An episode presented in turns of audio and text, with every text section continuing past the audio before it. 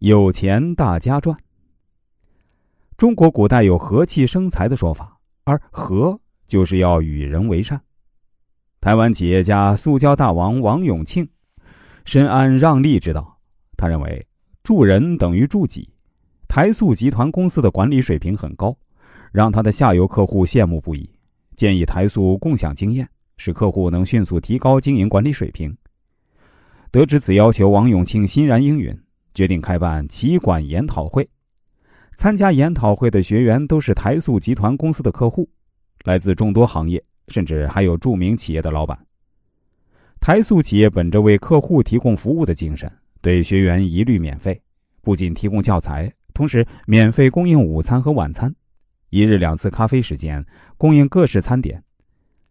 根据台塑总管理处的成本核算，每位学员的花费约为八百元台币。在一般人看来，花钱请别人来学自己的绝活实在是不明智。但王永庆的理念却是“与人有利，于己有利”，这正是他的过人之处。王永庆深知，台塑与下游企业本是相互依存、一荣俱荣、一损俱损的关系，因此呢，他从不利用龙头老大的地位为自己争利。相反，即使自己不盈利，也要保障下游企业的利益。有一年。由于世界石油危机和关贸壁垒，全球经济环境恶化，塑胶原料价格普遍上扬。按照市场常规，台塑此时提价是合情合理的。但王永庆认为，他如果抬价了，下游企业可能承受不了。他决定降低公司的目标利润，维持原价供应，自行消化涨价成本。当被问及为什么如此时，他说：“如果赚一块钱就有利润，那为什么要赚两块呢？”何不让客户赚一块钱，让他去扩大设备？如此一来，客户的原料需求量将会更大，订单不就更多了吗？朋友之间也存在着竞争，这是显而易见的。但朋友之间的竞争应该如何把握呢？马磊和李瑞鹏都是某名牌大学的毕业生，两个好朋友又同在一个部门工作，两人的业务水平和组织管理能力相差不大。群众民主推荐时呢，又是同时上榜。在考察谈话时，马磊极力推荐李瑞鹏，李瑞鹏又极力推荐马磊。结果呢，领导更欣赏他们了，两人分别担任了部门正副职。他们干事默契，李瑞鹏时时注意把成绩记在马磊身上，使马磊更受重视。两年之后，马磊升任公司副总。又过了两年，李瑞鹏也因工作成绩显著。又有马磊的极力推荐而升任副总。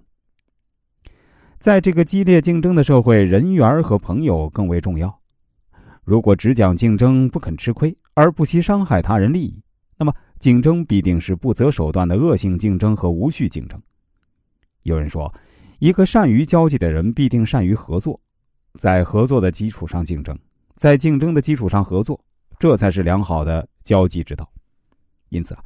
我们在考虑问题的时候呢，不能只为自己着想，而不为他人考虑，或者只顾眼前利益而不考虑长远的利益。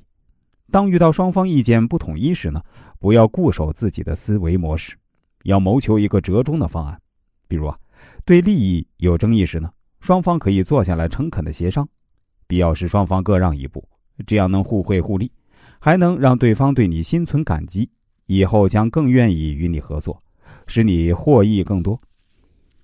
事实上，照顾到对方利益是生意场上交朋友的前提，可使自己获益更多。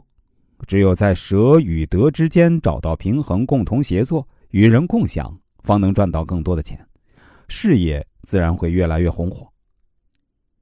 许多人不懂有钱大家赚的道理，他们常常着眼于当下的蝇头小利，而忽视了更大的利益。这正是大人物与小人物的本质差别。也是人生成败的关键。